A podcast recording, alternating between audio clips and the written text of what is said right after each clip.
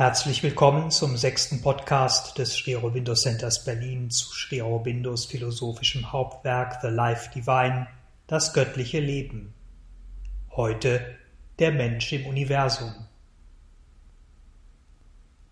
Wir hatten in unserem letzten Podcast die Bestimmung des Individuums, des einzelnen Menschen und damit des Menschen überhaupt betrachtet. Wir hatten gesehen, dass wir aus unserer Unwissenheit, aus der Getrenntheit der vielen, aus Tod und Leid, aus unserem nur vorübergehenden egoistischen Selbstausdruck in die Welten des Wissens, Vidya schreiten und dort die Einheit dieser unerschöpflichen kosmischen Vielfalt erfahren können. Und wir hatten gesehen, dass wir darüber hinaus zur Transzendenz jenseits allen Werdens gelangen und aus dieser heraus das Werden neu erleben. Wir erfahren unser Leben und unser Dasein dann, im Gegensatz zu unserer gewöhnlichen Wahrnehmung, in einem Zustand von Liberation, in der Allfreiheit des Göttlichen, in einer Freiheit, die auch die Freiheit hat, sich selbst zu begrenzen, die sich aber darin nicht als begrenzt empfindet. Wir werden, durchdrungen von unsterblicher Seligkeit, zu einem leuchtenden Zentrum des bewussten göttlichen Selbstausdrucks in der Menschheit. Und wir strahlen dies in unsere Umgebung aus, stecken andere Menschen quasi damit an. Dies und nichts anderes ist das Ziel und damit die Bestimmung unseres individuellen Daseins. Der Weg zu einem wahrhaftig göttlichen Leben, der Pfad, die Reise des Menschen, das von vielen Traditionen beschworene Sacrifice, das wahre Opfer, eingebettet und in unfehlbarer Weise geführt von einer alles durchdringenden und tragenden Existenz und Intelligenz in einem Universum, mit vielfältigen, sich oft widersprechenden, aber nie zufälligen, hilflosen oder gar blinden Phänomenen und Bewegungen. Dies ist der Sinn des Daseins, des Universums und der Schöpfung aus der Perspektive des Einzelnen, des Individuums, des Menschen.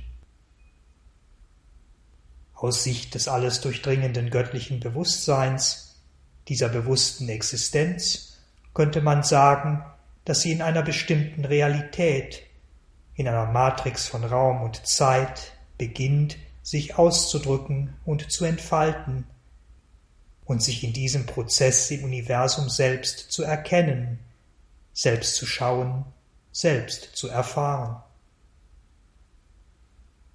Sie, diese bewusste Existenz, manifestiert sich Sie wird sozusagen in der Welt, indem sie sich selbst weiß. Und sie weiß um sich, wird sich ihrer selbst bewusst, indem sie in ihrer Verkleidung zunehmend zu sich selbst, zu ihrer wahren Natur wird. Diese alles durchdringende Existenz, dieser bewusste Wille, das, was in all diesen Phänomenen und durch all diese Phänomene nach vorne treten soll, ist jedoch nicht nur Sein und Bewusstsein, sondern auch unbegrenzte Wonne, unbegrenzte Glückseligkeit. Eine Glückseligkeit, die in allen Dingen ist, die alle Zeit ist, die jenseits von Zeit ist, die von den Phänomenen des Universums unabhängig ist, die durch sie nicht begrenzt wird. Und diese sich ihrer selbst immer stärker bewusst werdende, alles durchdringende Existenz verleiht auch ihren Formen und Phänomenen eben diese bewusste Glückseligkeit. Anders gesagt, dieses Satchidananda, diese Sein, Bewusstsein, Seligkeit existiert nicht nur als eine Art unbegrenztes, alles durchwebendes Substratum, sondern es manifestiert sich ebenso in den Gestaltungen des Universums. Es wird sozusagen auch in den universalen und individuellen Formen von Mental, Leben und Körper. Es wird auch im Menschen. Dies, diese, wie Sri Aurobindo es hier nennt, Transfiguration, ist der Sinn der Schöpfung, diese Ansammlung von einzelnen Wesen und Phänomenen, der Zweck jeder einzelnen individuellen Existenz. Das Unwissbare, das sich selbst in seiner ursprünglichen Transzendenz und in den Formen und Bewegungen des Universums als Sein, Bewusstsein, Seligkeit erkennt, das Satchitananda des Vedanta, ist, so Sri Aurobindo, die eine große Erfahrung, nach der das menschliche Bewusstsein bewusst oder unbewusst sucht. So viel zum Ziel, zum Ziel des Menschen und zum Ziel des sich entfaltenden höchsten Bewusstseins in der Schöpfung. Wenden wir uns nun dem Prozess, dem Weg zu. Ein Weg ist für unsere Wahrnehmung immer etwas Lineares, eine Art Abfolge, eine Richtung, ein Schreiten von einem Punkt zu einem anderen Punkt. Und in dieser Wahrnehmung können wir auch hier die Perspektive des Menschen annehmen, der den Blick, wenn man so will, nach oben richtet, oder die des höchsten Bewusstseins, das in gewisser Weise nach unten schaut. Uns Menschen erscheint diese Bewegung, der Weg also als Aufstieg, Ascent, der höchsten Wirklichkeit, dem göttlichen Bewusstsein als ein Hinabsteigen, ein Descent. Und jeder Schritt, jede Ebene des Hinabstiegs, des sich Einfaltens des göttlichen Bewusstseins ist für den Menschen in seinem Aufstieg, für das Universum in seiner Entfaltung ein Entschleiern, das Entschleiern des unbekannten Göttlichen. Dieses Göttliche erwacht aus dem rhythmischen, gleichmäßig pulsierenden Schlaf der Materie in den vielfältigen, oft chaotisch erscheinenden Puls des Lebens und schließlich in das Mental, in dem sich das Universum im einzelnen Menschen zum ersten Mal selbst schaut, selbst betrachtet. Doch auch dies ist nur eine vorübergehende Stufe. Das Mental übergibt, wenn es seine Arbeit der Klassifizierung, der Einordnung, der Verbesserung und Anpassung der Bewegungen des Lebens getan hat, sein Werk an den, wie Sri Aurobindo ihn nennt, höchsten Künstler unseres göttlichen Menschseins. Ein Künstler, dessen Sitz in dem ist, was Sri Aurobindo als Wahrheitsbewusstsein, als supramental bezeichnet. Denn der wahre Mensch ist nicht der Mensch, der wir jetzt sind, es ist der Supramensch, Superman. Zu ihm müssen wir aufsteigen, denn nur dort sind die beiden großen Erscheinungen, die großen Phänomene der Schöpfung, das Viele und das Ganze, das Individuum und das Universum in Harmonie, in einer wirklichen und nicht nur mental konstruierten oder vorübergehenden Einheit. Dort, in diesem Bewusstsein, enden in der Tat die großen Paradoxen und unzähligen Disharmonien des individuellen wie auch kollektiven Lebens und Denkens. Interessanterweise bildet die reine Materie quasi als Spiegel dieses höchsten Wahrheitsbewusstseins diese Harmonie und Einheit, dieses Gleichgewicht zwischen vollkommener Ruhe und Stille und der Dynamik einer unermesslichen Energie bereits hier in der materiellen Welt ab. Doch ist dieser Frieden, ist diese Dynamik unbewusst statt überbewusst, und sie ist deshalb eines wesentlichen Elementes dieses Satchitananda, dieser ursprünglichen Sein, Bewusstsein, Seligkeit nicht gewahr, kann sie nicht zum Ausdruck bringen. Eben diese Glückseligkeit, die Wonne, die Freude an ihren eigenen harmonischen Energien, ihrem eigenen harmonischen Spiel. Und tatsächlich ist es genau dieser Mangel, dieses Sehnen nach der Freude, das aus der Materie heraus Leben und Mental erweckt, quasi herauspresst. Ein Leben, ein Mental, die tastend in der Unwissenheit nach dieser Freude suchen und dieser Suche die Form von Desire geben, ihr durch quasi unstillbares Begehren Ausdruck verleihen. Desire aber kann die wahre Freude in der Unwissenheit im Getrenntsein nicht finden und darf sie auch nicht finden.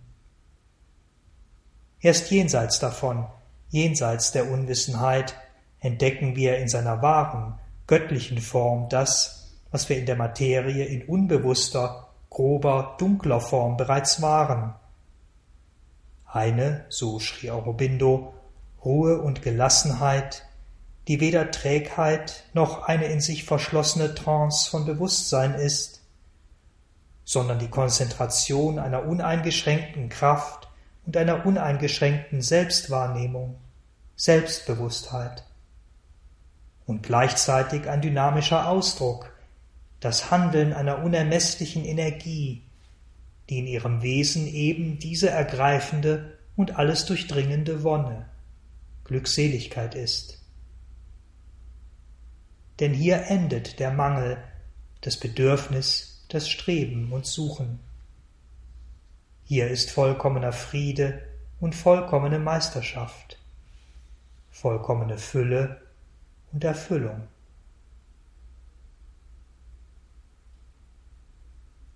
Beide Phänomene, beide Bewegungen der Schöpfung, der Einzelne und die vielen, Individuum wie Universum, sind für diesen Aufstieg, diesen Weg des graduellen sich selbst Entdeckens und Selbstfindens notwendig. Im Universum zerstreut sich das Göttliche in unendlicher Zeit in unbegrenztem Raum. Im Individuum konzentriert es sich in eben diesem Raum und dieser Zeit. Das Universum in seiner unendlich multiplizierten Vielheit verkörpert das tastende Suchen des Höchsten nach seiner ursprünglichen Ganzheit, Totalität. Ein Suchen, ein Tasten, das unerfüllt bleiben muss, denn die Summe der vielen, wie viele es auch sein mögen, ist nicht das Ganze, nicht die wahre Ganzheitlichkeit, die wahre Totalität. Deshalb erschafft das Universum eine seiner selbst bewusste Konzentration dieses Allen, eine Konzentration, in der, wie in einer entstehenden, sich verdichtenden Sonne, eine Flamme entzündet werden kann eine Flamme bewusster Aspiration, bewussten Sehnens. In dieser Konzentration im Individuum, im Menschen, sucht die Welt die Natur nach dem Selbst. Der vollkommen zur Natur gewordene Gott sucht sich in uns, im Menschen, als Geist, als Spirit. Dies ist das Geheimnis und der Sinn unserer Menschwerdung, unserer Individualität, aus der Perspektive der großen, weiten, universalen Bewegung. Eine bewusste Verdichtung, um darin genau das zu finden, was in der unendlichen Expansion und Vervielfältigung verborgen, unsichtbar bleibt. Doch mit dieser Kristallisierung, dieser Zentrierung auf das bewusste Individuum ist die Rolle des Universums nicht beendet, nicht erfüllt. Wir Menschen nehmen es naturgemäß weiterhin als Bühne wahr, als Szenerie für unser individuelles Sein und unsere individuelle Entwicklung. Doch auch dies ist nur eine Zwischenstufe. Die Perspektive, die wir gegenüber dem Universum einnehmen, wenn wir uns selbst als Mensch, als Individuum in den Mittelpunkt stellen. Wenn wir auf uns selbst, unser eigenes Wachsen, unsere eigene Beziehung zum großen Ganzen konzentriert sind. Denn selbst dann, wenn wir mit unserer Umgebung, dem Universum und seinen Bewegungen in Harmonie getreten sind, wenn wir als Mensch unser wahres individuelles Selbst, das Göttliche in uns gefunden haben, selbst dann, wenn wir realisieren, dass wir in einer Art Mikrokosmos buchstäblich das ganze Universum in uns tragen, bleibt die Verwirklichung des Göttlichen, die Einheit mit dem Allgöttlichen, begrenzt, unvollständig. Denn dieses Göttliche ist eben nicht nur individuell, schaut die Dinge nicht nur aus seinem individuellen Aspekt heraus, es ist ebenso kosmisch und transzendent. Das Individuum, das im Menschen konzentrierte Universum, muss sich daher, nachdem es sein inneres Zentrum gefunden hat, erneut universalisieren. Es muss nicht nur in Frieden und Harmonie mit dem Universum und seinen Kräften und Mächten sein, es muss bewusst eins mit ihm werden, mit all seinen Bewegungen, Kräften, Wesen und Phänomenen. Wir müssen uns sozusagen erneut entpersonalisieren, um nicht nur uns selbst und das Viele, sondern auch das Alle zu erfassen und zu werden. Wir müssen, nachdem wir unsere Seele, unsere wahre göttliche Individualität gefunden haben, in die verschiedenen Ebenen des kosmischen Bewusstseins eintreten, wie es Savitri im letzten Kanto von Buch 7 tut.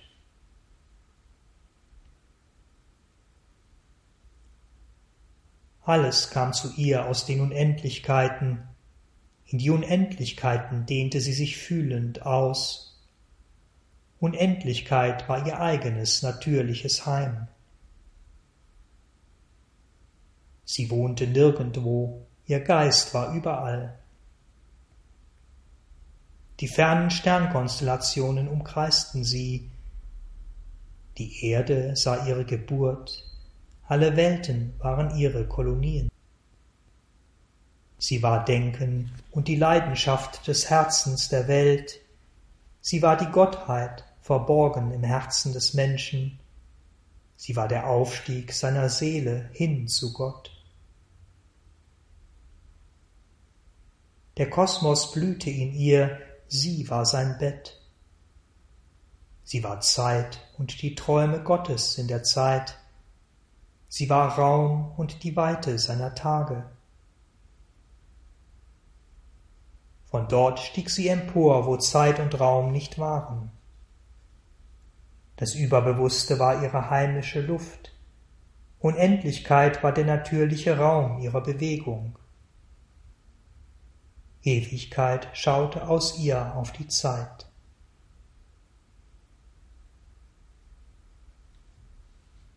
Und doch und das ist eben das tiefere Geheimnis unseres Menschseins.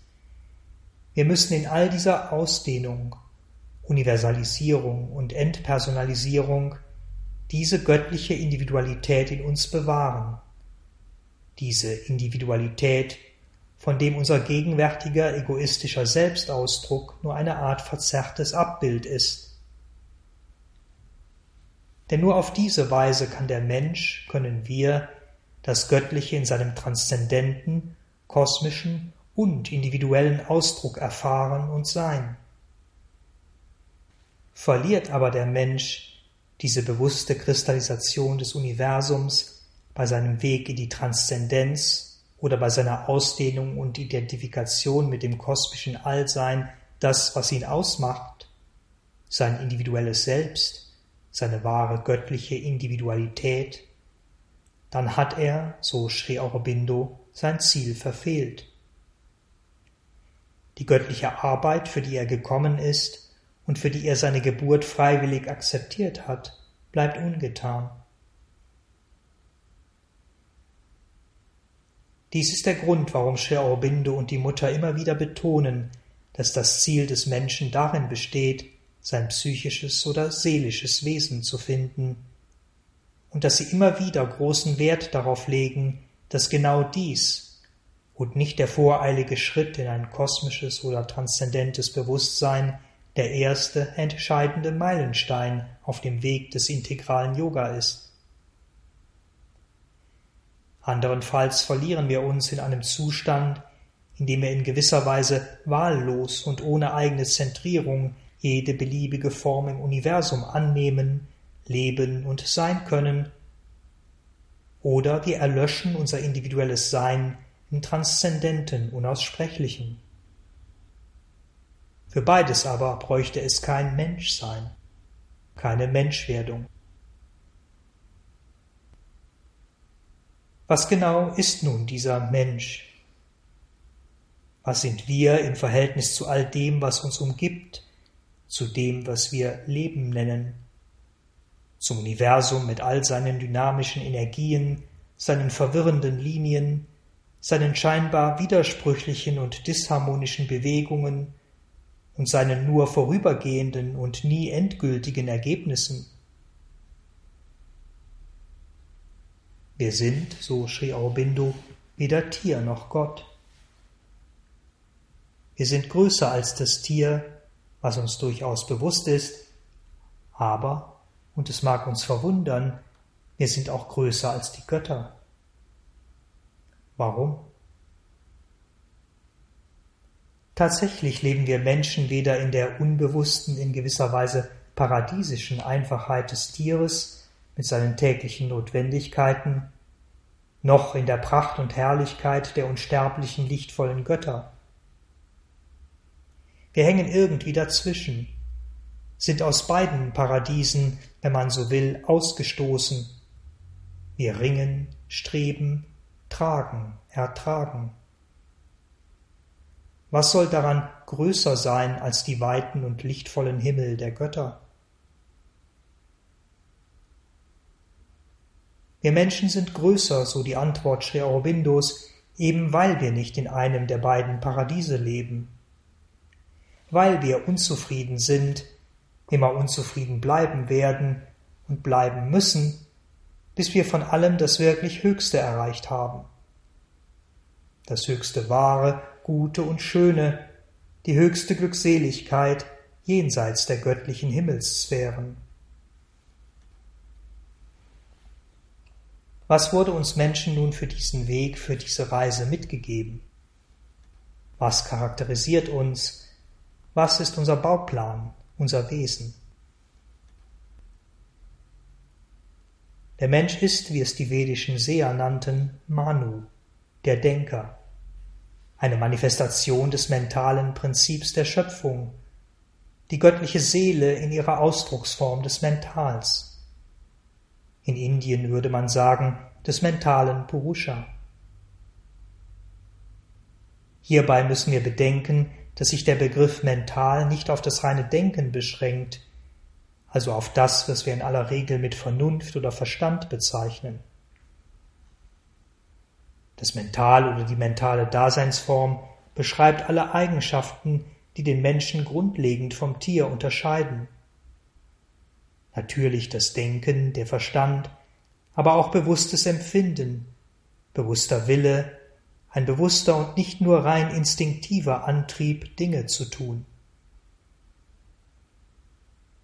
Der Mensch versucht, und er hat in gewisser Weise auch das Recht und die Pflicht dazu, auf seine Umgebung, auf Materie und Leben aktiv einzuwirken, sie sich tatsächlich untertan zu machen.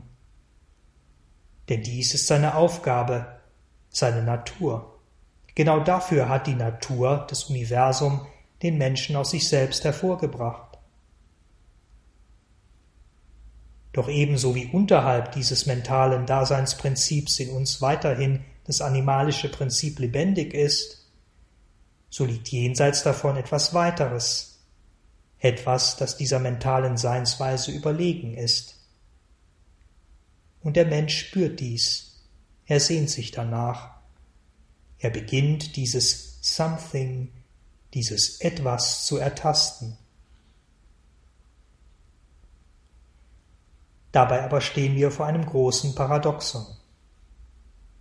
Wir erahnen diese höchsten Sphären, berühren sie und wir übersetzen sie in Begriffen, die unser Mental erfassen kann, wie Unbegrenztheit, Allgegenwart, Allmacht, Unsterblichkeit, Freiheit, Liebe, Schönheit.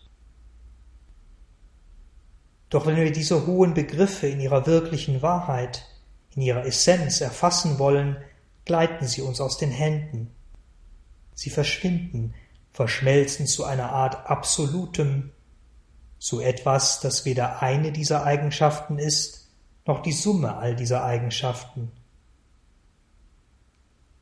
Das Göttliche verweigert sich jeglicher Vorstellung, jeglicher Begrifflichkeit und verweigert sich damit dem Mental, dem Menschen. So stehen wir am Ende vor drei großen Mysterien. Einem dunklen Ozean unterhalb von uns, wenn man so will, diesseits der Schöpfung, einem weiten, lichtvollen Ozean oberhalb von uns, jenseits der Schöpfung, und vor einer Schöpfung, vor einem Universum, in dem das Göttliche sich ebenfalls vor unseren Augen verbirgt, in dem Unbegrenztheit zu Begrenztheit, Unsterblichkeit zu Tod, Allmacht zu Ohnmacht wird und indem wir Freiheit, Liebe und Schönheit in Formen begegnen, die mit ihrer ursprünglichen Wahrheit und Gegenwart nichts oder nur sehr wenig zu tun haben. Anders gesagt, der Mensch steht vor nichts anderem als vor einer großen Sphinx, einem verwirrenden und scheinbar unlösbaren Rätsel.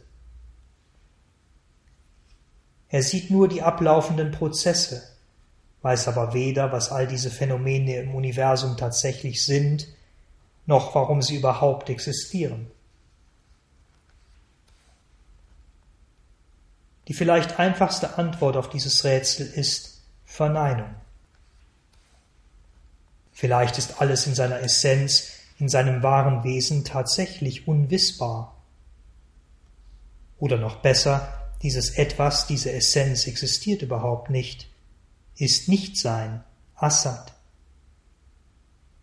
Und vielleicht ist dann auch das Universum, sind die Formen und Bewegungen der Schöpfung eine Illusion und damit ebenfalls Nichtsein, Assad.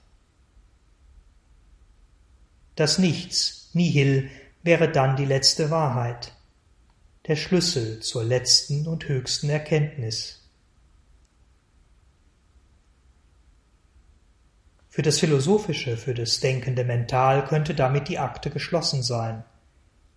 Es bedarf keiner weiteren Überlegungen über den tieferen Sinn und Zweck des Daseins, und wir können uns wieder den praktischen und täglichen Dingen und Herausforderungen des Lebens widmen und es organisatorisch so gut und ordnungsgemäß abwickeln, wie wir es in unserem kleinen, begrenzten Dasein vermögen.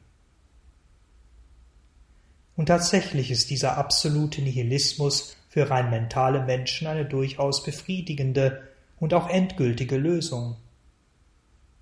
Und dieser Nihilismus wurde deshalb auch nicht ohne Grund zu einer philosophischen Ausrichtung, die vor allem in unserem rational geprägten Zeitalter einen starken, nicht zu unterschätzenden Einfluss auf unser Denken und Handeln ausübt. Das Problem ist im Grunde nur das Leben. Denn für dieses Leben, für unsere Lebensnatur, sind all die Dinge, die hier in der Welt die höchsten göttlichen Begriffe und Wahrheiten zu verneinen scheinen, wahr. Sie berühren uns, gehen buchstäblich unter die Haut. Sie lassen sich nicht so einfach wegdenken, wegdefinieren, wegphilosophieren. Diese täglich erlebte und erfahrene Realität aber drängt uns dazu, Gott und das Universum in, wenn man es so nennen will, bejahenden Gedanken zu erfassen. Also die tatsächliche Wirklichkeit der universalen Phänomene anzuerkennen, aber möglicherweise unsere individuelle Sichtweise und Wahrnehmung in Frage zu stellen.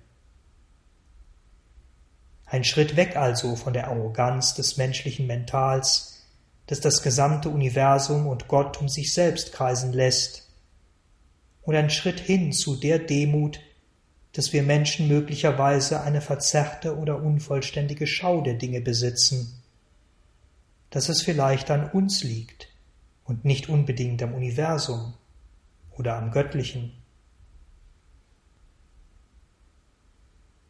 Wenn wir dies zulassen, wenn wir für uns annehmen können, dass wir all die Widersprüche im Leben, in der Welt, im Universum nur deshalb als Widersprüche wahrnehmen, weil wir selbst unseren richtigen Standpunkt noch nicht eingenommen haben, gegenüber uns selbst und gegenüber der Welt, dann eröffnet sich uns eine andere, tiefere Wahrheit der Dinge.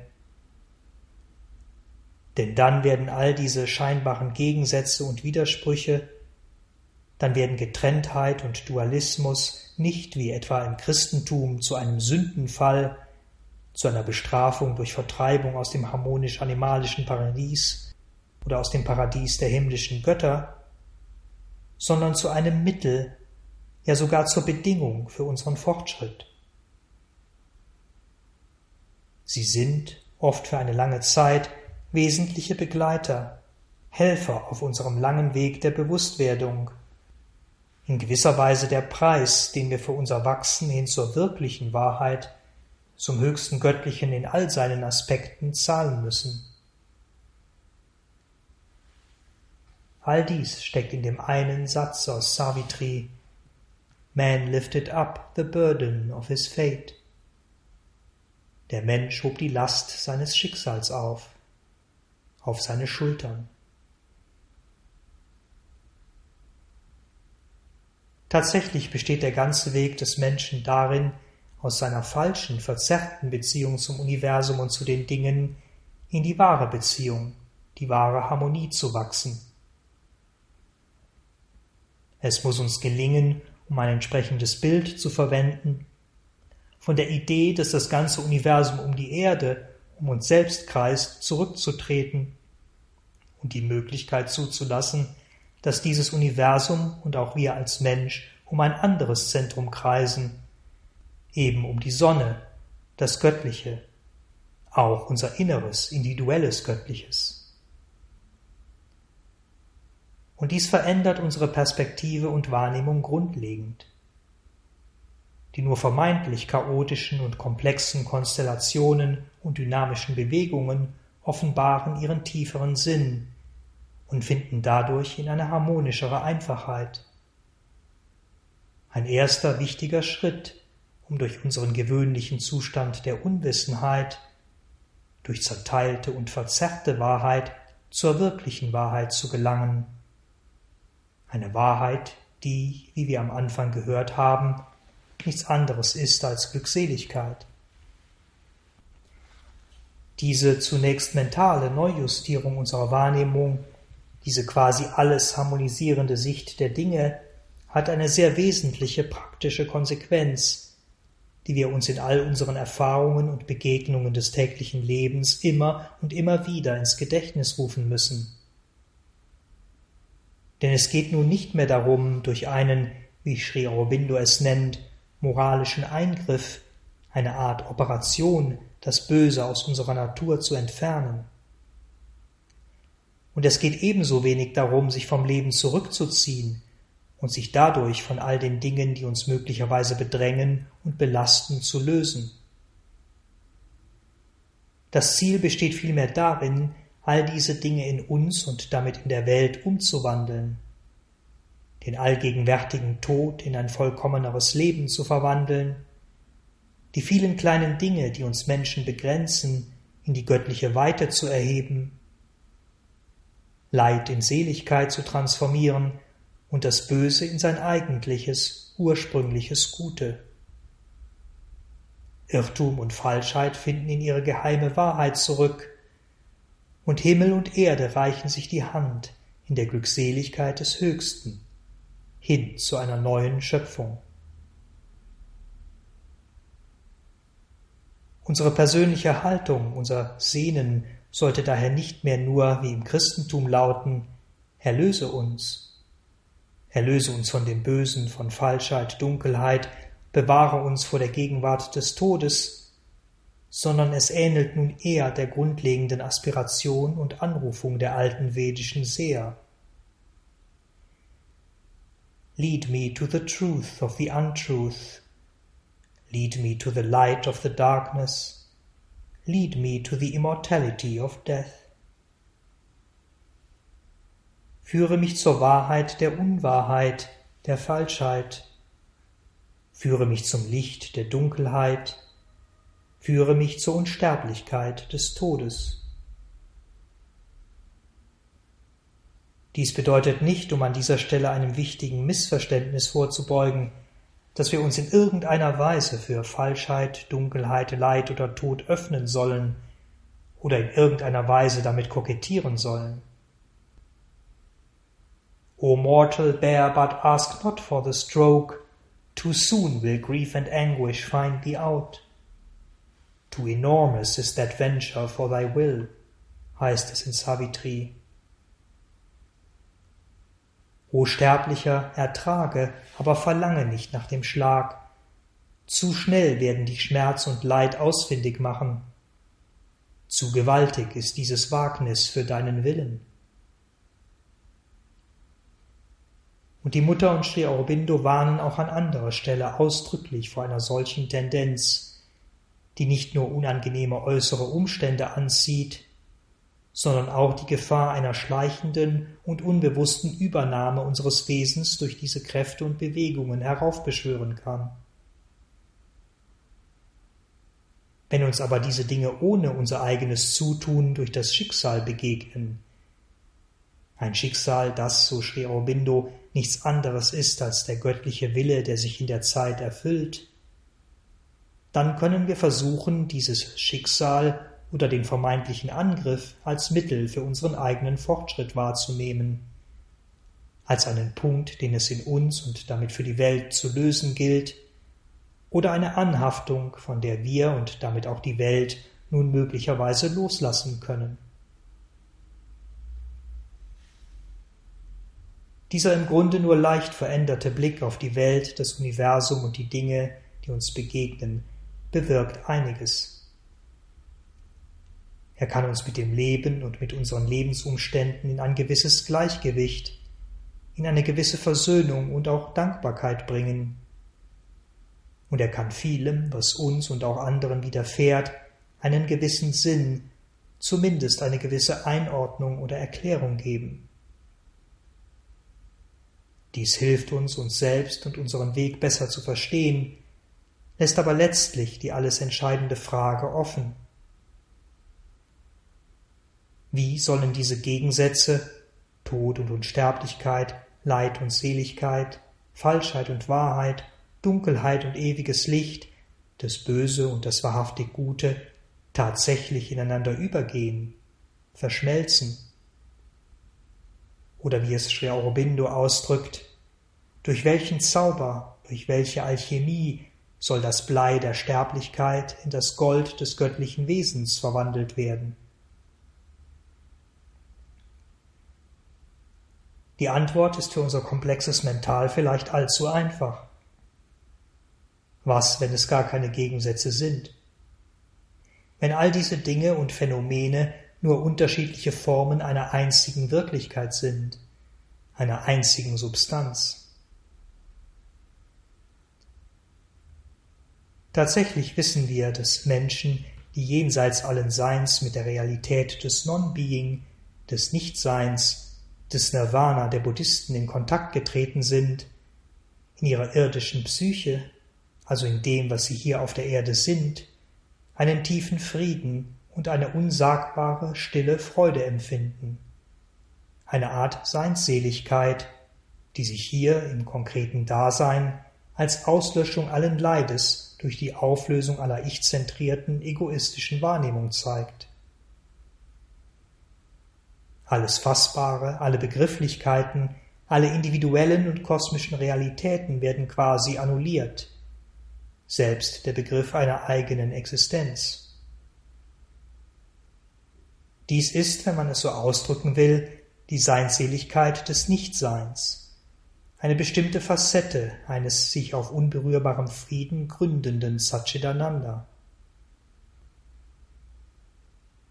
Wir aber gehen an dieser Stelle noch einen Schritt weiter und kehren zu der noch umfassenderen, ungeheuerlich klingenden These zurück, dass nicht nur das Nichtsein eine gewisse Vibration von Seinseligkeit aus sich hervorbringt, sondern auch das Sein. Und weil alles ohne Ausnahme eine Realität ist, ist auch dieses Universum, sind alle Mächte und Kräfte, die uns in ihm begegnen, nichts anderes als eben dieses Satchitananda, sein Bewusstsein Seligkeit. Und alles, alle Aspekte dieser einen Wirklichkeit können von uns auch ganz konkret als dieses Satchitananda erfahren werden. Im Denken, im Fühlen, in unseren Sinneswahrnehmungen. Auch das, was uns auf den ersten und auch zweiten Blick als ein absolutes Gegenteil erscheint. Dass wir dies ganz offensichtlich nicht so empfinden, liegt nicht an der tatsächlichen Wirklichkeit, sondern an uns, an einer Verzerrung unserer Wahrnehmung durch ein Phänomen, das Sri Aurobindo Ignorance, Unwissenheit nennt. Hier und nur hier, in der eigenen Unwissenheit, liegt der Schlüssel zur Lösung. Nicht in der Flucht vor dem Leben und seinen Bewegungen, nicht im mentalen oder emotionalen Ringen, im Kampf mit universalen Mächten und Kräften, nicht im Ausstieg aus dem Rad des Lebens und auch nicht in der ständigen Anklage und Verurteilung dessen, was tatsächlich alles ist. Und deshalb werden wir uns von nun an in den nächsten Podcasts mit diesem zentralen Phänomen der uns von Satchitananda trennenden Unwissenheit befassen mit ihrem Ursprung, ihren Kräften und Bewegungen und schließlich ihrer Auflösung. Denn dies ist die zentrale Fragestellung unseres Weges, des Weges des Menschen, des Weges des Menschen im Universum. Wie es im Eingangszitat aus der Svetasvatara Upanishad heißt, die Seele des Menschen, ein Reisender, wandert in diesen Zyklus des Brahman, gewaltig, eine Totalität von Leben, eine Totalität von Zuständen, und sie wähnt sich verschieden von jenem, der das Rad antreibt. Ist sie von ihm angenommen, erlangt sie ihr Ziel der Unsterblichkeit.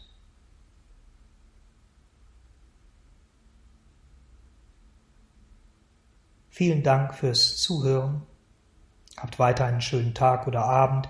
Wir hören uns wieder beim nächsten Kapitel The Ego and the Dualities. Das Ego und die Dualitäten. Uns, das Sri Aurobindo Center Berlin, findet ihr unter www.sacb.de, wo auch weitere Texte, Vorträge und andere Beiträge zu Sri Aurobindo und Sri Aurobindos Yoga eingestellt sind.